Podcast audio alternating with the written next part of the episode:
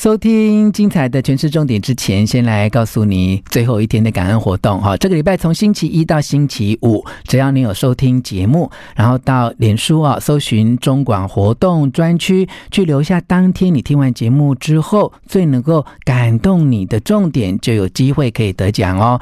好，今天一月十三号星期五是由德展棉业提供石墨烯科技除臭袜礼盒哦。哇，这个。价值非常的高哈，几乎要有两张这样的钞票才能够买到的礼盒哦，非常的精美哦。希望你今天听完节目之后，在上午十一点之后到脸书中广活动专区留下今天节目最能够感动你的重点，就有机会获得大奖。请你转发给你的亲友，也祝你幸运获奖。我们常常在新闻事件上面看到有关于啊小虾米来对抗大鲸鱼的新闻的标题。做一个消费者或做一个基层的员工，也会有这样的困扰哦。有一天你在选择工作的时候，到底呢是要往小公司的组织去发展，还是要进入大型的企业去服务呢？有三个特色可以提供你参考啊。第一个特色就是大公司啊。常常常聚焦于单一性质的工作，那么小公司比较有机会可以跨界整合。第二个重点呢是，大公司往往有学历的迷思，有一些升迁的天花板要注意。小公司呢比较重视实务的经验，你也有机会可以横向学习更多。第三个特质是，大公司有制度，你要一步一步。按着制度来学习，小公司往往比较有弹性，可以直升的机会相对也比较高哦。One, two, three, hit it. 吴若全，全是重点，不啰嗦，少废话，只讲重点。我是吴若全，今天是网红企业家威爷哈，他这个。呃，心地好人帅啊，那么工作事业都经营的很好，然后又很呃努力自修哈。就是、夸我了，你知道捧得越高，摔得越重，其实我人蛮坏的。就就一定要让大家觉得说，哎、欸，这是另外一种完美，就让人家知道说，我也有不完美的地方，就会变得更完美哈。好，我们聊过爱情投资学啊，我们要来聊职场投资学啊。其实每一个人都是从社会新鲜人走到现在了啊。那我也现在有自己的公司，哎，这个广告公司也成立了很多年啊。我真的好难定义你哦，你这样算小公司还？大公司啊，我们公司只有十个人，所以算小小公司。人数来讲是小公司啦，可是从广告这个行业来讲哦，如果从嗯、呃、经营的规模或营业额来看，其实也不小哎、欸。营业额的话，算是还行还行。所以呃，你一路发展哈，你觉得你自己在呃。以前还不是自己创业的时候，你会比较想要进小公司还是大公司？以前啊，都会想往大公司跑，嗯，但是我现在自己开的是小公司，嗯，所以人家来应征面试的时候，我都会跟他讲说要到小公司。其实没有绝对啦，因为像之前有一个，我公司有个同事。他之前到奥美去应征嘛，因为他想进广告业，那奥美是大公司啊。然后，但是他也来我这边应征，我是小公司。你知道我怎么跟他讲吗？嗯，就如果你到一个 for A 的广告公司的话，你到那边你只会做一件事情，嗯，比如说你负责的是公关的部分，嗯，你的工作每天就是写公关稿，然后跟记者联络。你只会在这么行业里面去专精那一小块，可是我反而觉得，如果你对这行业有兴趣的话，你应该到小公司，因为你来我公司的话，你一定不只做这件事情，你会做的就比如说我拍广告片脚本，嗯，然后去执行，还有一些网络形象的东西，还有包含公关，你全部的。这个行业的所有的东西，你都会接触到，你会看到这个行业的全部的轮廓。嗯，所以如果你是想要在这个行业长期发展的话，我建议你一开始先到小公司去涉猎所有的东西，然后发现自己最感兴趣、最有能力的地方，嗯然后之后再往那边走。嗯，对。嗯，所以你现在在在应征新人的时候，因为配合自己公司的规模，给社会新鲜人或也不一定是新鲜人啊，我觉得就是出社会三五年还在探索自己方向的人，对于公司规模选择的建议。那若璇哥，你猜那一位、嗯、那一位应征的年轻人最后选择哪一个公司？我们现在讲的这个案子、哦，对。嗯，照你会这样叫我问的话，他一定是选择了奥美。没有，他选择了我们公司。该不会就是上次去拍广告片的那个？没有，没有，他他现在离职了。他工作三年离职了，然后他离职的时候，我都没有留他，因为我知道他在这边已经看够、学够了，他应该要到下一个。下一个领域，下一个阶段。那他的下一个会是什么？他选择，因为他对新媒体很有兴趣，所以他到了一家那个以网红为主、网红行销为主的公司。嗯，就是去联系发业配给网红，跟网红联系的东西。对。可是你刚才讲说你自己哦是想要进大公司哈，所以简短的跟我们聊一下，那你自己的发展的资历呢？我一直都在大公司，像刚进。刚进职场的时候是在东森嘛，后来到苹果，我选择大公司，但后来我选择创业。我发现，在大公司并不是比你做事的能力，嗯，是大大公司有很多先天的条件，如果你没有的话，你的前途大概就卡在一半。了，嗯，比如说你的学历不够好，就大公司还是有学历的迷思，嗯，如果你不是很顶尖的话，其实上面如果有更顶尖的人出现的话。他绝对会是在你上面的。嗯，第二个关系，嗯嗯，对，如果你是那种白手起家、没有任何背景的人，嗯，你的天花板大概就是那样子。嗯，其实我在大公司有很强烈的这种感觉。我发现我没有办法到，因为当然你希望自己可以到公司最高级的那个食物链，但你发现你的能耐跟你的资源只会让你到中阶。嗯，对，在中间人是最辛苦的。用几年的时间吧。呃，我在大公司待蛮久了，嗯，其实会有很深的这样的感觉是。你要高阶高到多高阶啊？至少是个副总吧。哦，副总还可以。我想要把老板干掉，哦，没有没有没有，不是，那那不是不是，但你会发现你大概就顶只能到总监的。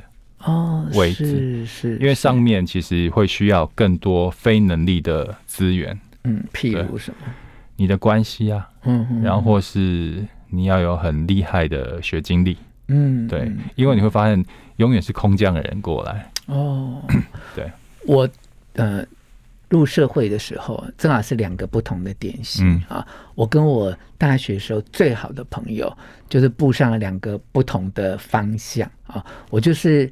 呃，一直在大公司呃工作。嗯。其实我以前 interview 的时候，我也 interview 过很多小公司啊。但因为当年呢，台湾的社会环境啊，就是呃美商，然后大公司，它显示出来就是一种很有制度化，然后很重视管理啊，很重视训练这样哈。那我就觉得，哎，我如果能够一路在这样的一个环境。做个五六年的事情，其实都好像你念了一个社会大学。当年的那些外商公司哦，它是真的每一年给你的所谓的 training，就是训练的 program，其实它就是有点像大一、大二、大三、大四这样啊。我就觉得说，诶，在这个环境之下，一步一步的锻炼，可以学习很多。对，大公司我完全同意。大公司的好处就是，它是有很，它是有很有制度的，它是很有组织的，所以你可以去学习一个。呃，怎么去运作一个大型的机器该有的、该、嗯、有的制度跟规则？是对，像小公司就是兵荒马乱嘛，嗯、就、嗯、其实没什么章法，所以你会发现小公司要去大公，在小公司待挂到大公司的人，去很难，有点会水土不服。嗯，是，是，必须按照那个规格做事。那我那个最好的朋友呢，他就去了一家。台湾本土的很小的电子公司，嗯，对，那我们就是不同的选择，就不同的人生发展这样哈。然后过了就是一二十年之后，他就当到那一家公司的副总，哈，就是总经理之下就是他最大。然后是真的很厉害，他们家从一个很小的这种电子消费性的产品，也我觉得也是因为跟台湾的经济环境的产业的发展，它就变成。非常厉害的上柜上市公司的最高级的呃管理者这样子。若泉哥，嗯，你讲这案子，我也想到了那个，我有一个朋友，嗯，一个小女生，但是年纪轻就就变成一个美妆公司的副总。嗯，因为她一开始在一家很小的公司，她跟他老板一起到百货公司去发那个 sample 试用品，就没想到这这个保养品越做越好，嗯，然后越越做越大，然后现在已经在各百货公司都有专柜了。然后你看，他是第一一一号员工啊，待到现在，他虽然的他的学历没有那么好，但是他。现在也做到副总的，是这个位置了。这就是刚才我也跟各位听众分享的嘛，就是你如果在小公司，你很短时间，只要你肯学的话，你会历练很多。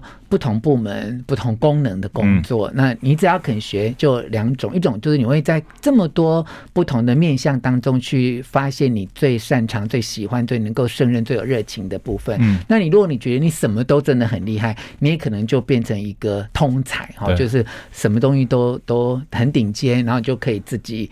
独当一面哈，经过这样的历练了啊，所以其实不管是大公司或小公司，其实有不同的特性。那你要去了解你如何在这样的环境里面去找到自我可以成长的方式，然后在最短的时间之内学到更多的东西。像刚才啊讲到大公司啊，我也觉得我蛮幸运的。其实很多大公司真的都是做那小螺丝钉的工作，可是我之前。呃，我觉得我是很幸运啊，在 IBM、HP 这些公司。那因为他当年的组织设计，譬如说在呃 HP 这个公司，呃，他的 marketing 他就算算是一个 center 这样。那他要 support 各产品线的东西，所以他就不会只局限在说写文案或公关稿，就是你他比较像一种 PM 制度，就你要把你所负责的产品线把它从头到尾做完哈。那当时，譬如说，我很想去广告公司，那我也觉得我真的很幸运，因为以前这些科技公司，他所来往的对象其实就是奥美啊，真的很有趣。我去 HP 上班的第一天，然后跟我负责接洽广告设计稿的人，其实就是现在知名的。插画家吉米，嗯，哦，然后他当时就是一个设计公司的，也是一个很新进的员工。然后后来呢，他就转了几个跑道，就到奥美去。那我后来在微软公司工作的时候，他已经是奥美的类似艺术总监或这一类的东西。所以我觉得，其实。我们刚才一直聊说大公司、小公司，其实因为规模不同，你的人生际遇跟发展就是不太一样。嗯、那我们给年轻朋友的建议就是，你要把握你所处那个环境的特色，嗯嗯，不要被那个特色呃养尊处优，然后也不要被局限住。譬如说，呃，在小公司，你明明就可以很灵活，然后学到很多东西，可是很多人到小公司都会抱怨说，我在打杂，哎，就是什么事情都要做，哎。我觉得现在年轻人要有一个想法，就是大家可能觉得到公司一个月领个三四万，嗯就觉得很少。但是我觉得你的眼光要放大一点，你到公司工作，并不是看那三万四万的薪水。如果你只看那些钱，就是你太小看你自己了。嗯，我们到那个公司是要找到机会。嗯，在大公司的机会是什么？在大公司，你越有。机会去遇到那些有用的人脉跟窗口，嗯，对，像我在苹果，我累积了很多客户的资源，都是我现在广告公司的资源哦，那都不是你平常可以遇得到的。是，我就知道在大公司里面，我可以累积到这样的资源。嗯，那如果在小公司，你要累积的是什么资源？就是因为你跟老板是很近的距离的，你如果看好这个创业者的话，你要变成他的核心人物。嗯，对，所以变成是。我们在职场上追求的绝对不是你现在微薄的月薪，嗯，而是你可以掌握或是你得到的资源，这才是最重要的。就你所谓的所得或收入啊，它一部分当然是具体的薪资啊，公司的福利制度，可另外一个部分就是你能够。接触到能够转化为对你将来有用的资源，然后这个一定要有这个远见。那我必须在威爷面前承认哦，就是我三十几岁，我真的毫无这个远见哈。其实我在大公司明明就有很多资源，我应该去把握的。可是我真的告诉你，你也可以回去当你的教材给年轻人见。我就是傻人有傻福，我就是乖乖的工作，然后把我的工作的事情都做得很好。那因为以以前。我觉得现在是人才济济啦。就以前台湾资讯科技业都才刚发展嘛，然后你知道，你把你的事情做得很好之后，就很容易被很多人知道。对，对我，我觉得我是傻人有傻福，我真的不知道。我看人家找我去应酬啊，干嘛打高尔夫球啊，什么都没兴趣。我觉得你们一大早起来打高尔夫球，踢一下，我宁愿去公司上班等等的啊。可是就是因为把自己的工作做好，就建立了一种信用。嗯、所以我后来离开微软公司，呃，出来创业开公司的时候，就会变成说，很多人他。主动来找你说啊，若泉可不可以帮我做这个案子？可不可以做哪一个案子？那反而就是呃无心插柳，可是因为你愿意把事情做好，就变成你的一个机会。对啊，我觉得事情做好这是最重要、最核心的部分，因为其实大家也都在看呐。嗯，你看，像我现在出来创业了，我会找我以前合作的同事，嗯。只要跟我合作，或是把案子丢给他，绝对不会是因为我以前跟他比较好，嗯，而是以前我觉得他做事真的很靠谱、很放心。哦，所以在当牵涉到这种工作上的利益的时候，大家脑袋都是很清醒的哦，不是只有靠交情而已。嗯，对啊，而且有时候你。越是想要靠交情，可是你越没有能力的时候，大家反而是很害怕你哦。就对，应酬话讲足哦，但是真正能够合作的部分却非常的少哈。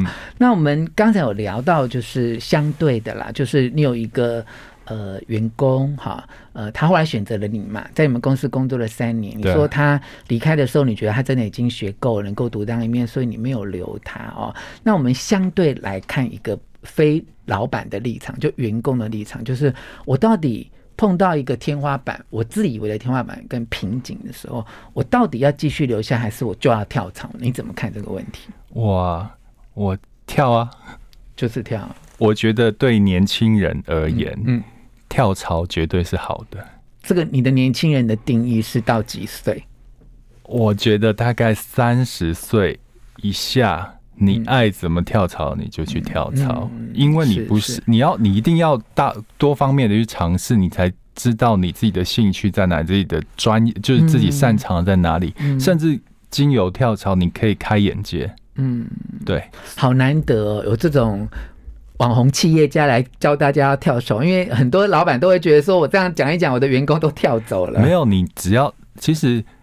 呃，我觉得职涯是一一个一盘棋，你知道吗？嗯、你在每一个工作拿到你要的东西的时候，你就可以换下一个工作。嗯，因为你现在的工作绝对不是你走到最后的工作。嗯、那几岁之后才要慎重考虑要不要跳槽？因为其实越年轻的时候跳槽成本越低嘛，对不对？但跳槽是有逻辑的，不是说从 A 产业跳到不相关的 B 产业，而是如果你打算在，我自己是在广告。圈里面，我想要对广告形象非常有兴趣。我跳槽都是在这行业里面跳，每次跳都可以帮自己加分，然后让自己的拼图变完整的。所以两个考虑，对不对？有没有帮自己加分？对。然后另外一个就是有没有帮自己在职涯上面的阅历的累积是拼图更完整？对啊，要考虑这两个因素。所以如果是在符合这两个因素的话，我觉得跳槽。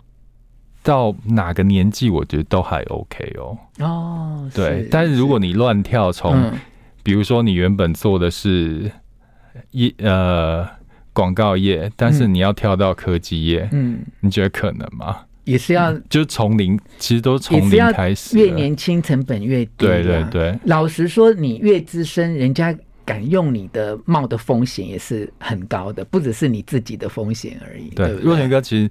我我以前在苹果做主管的时候，每次发那个应征出去，我我都可以收到大概几百封的履历履历。嗯，你知道那时候我才三十岁，嗯，但是我看到应征的那个履历，如果年纪比我大非常多，四十多岁的，这样讲也许很不好意思，但我必须讲社会的真相。过滤掉？我我会先过滤，因为其实我会有一种很矛盾的心态，就是我不知道怎么跟大我这么多的职场前辈相处。嗯，我觉得进来会觉得很是很 K K 的。另外一个，我觉得是 position，就是说他应征的职务，你会觉得说，你为什么这么大的年纪还来应征这样的一个，譬如说跟你的资历不相符的职务？对，而且他要的薪资也是低的，你就会觉得与其那么多顾虑，那还不如用新鲜，就是比较年轻，然后比较没有多让你有那么多顾虑想法的人啊。好，这给我们熟龄的朋友在转换职场跑道的一些警惕啊。嗯嗯、好，那非常谢谢威爷来跟我们聊这个职场的投资学，看起来有很多